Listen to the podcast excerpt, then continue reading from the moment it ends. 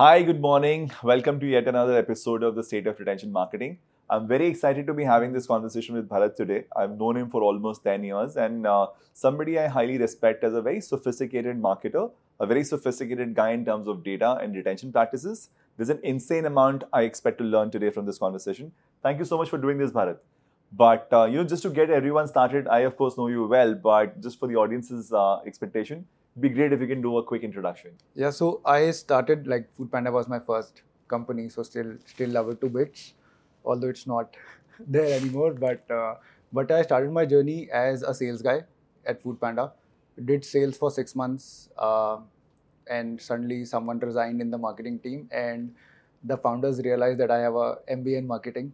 So they called me up and said, "Ki, acha, why don't you join the marketing team?" So it was as unplanned as as it was uh, started out with, I think, email as a channel. Email used to be big back then. Started out with email as a channel, got SMS, got uh, app marketing because app was uh, very hot at that time. Then someone resigned from the affiliate marketing side, so got affiliate also. Uh, and slowly and steadily, I realized that okay, it's it's something that I like doing. Uh, it is very it is very good in in the early parts of your career to understand that okay this is what you like doing. So i've been very lucky in that aspect. Uh, and then uh, food panda berlin happened with you. Uh, so for those who like who don't know uh, ankur and me we go back a long way as ankur said but i was uh, working with ankur uh, in berlin.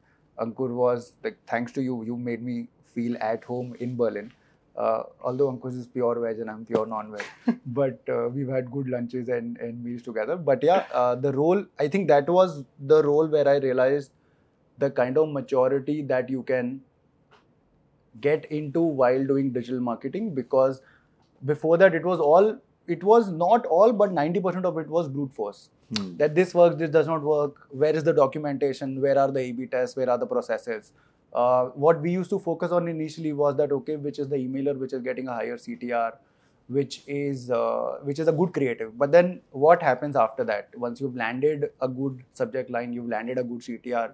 What happens after that? So I think that maturity came in while we were working together, uh, where we had all those automated journeys, which we could talk about later. Sure. Uh, yeah, and that happened. Uh, I realized that CRM is something that it that I really CRM was back then. I think it wasn't called retention retention per se. It was just called CRM. Yeah. Uh, then uh, got an opportunity back in India. Had to come back due to family reasons, but uh, got an opportunity to lead gaming uh, marketing for a gaming company. Um, did that did that for one and a half years. Uh, realized that gaming is a space which is very exciting, but 2015 was pre Jio, pre UPI, so there was not a lot of money coming into the system and no revenues per se.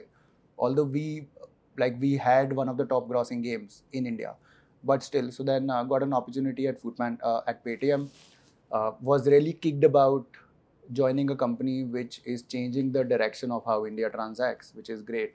Um, went to Paytm for a year. Um, did whatever I could in the short span of time, but uh, then generally, like in the back of my mind, I always wanted to go back to gaming because I suddenly found that gaming as a space is so exciting.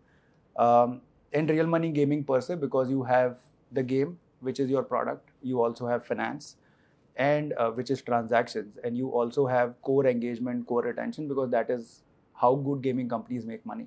So then I realized maybe Junglee is the right step in the career. I think I called you also when I was making that decision. So uh, yeah, and now it's been five years all about to complete five years in May. So it's been a, it's been a good journey. Thankfully, things have fallen into place. When I look back, all the decisions have come out well. Yeah, and I hope this continues.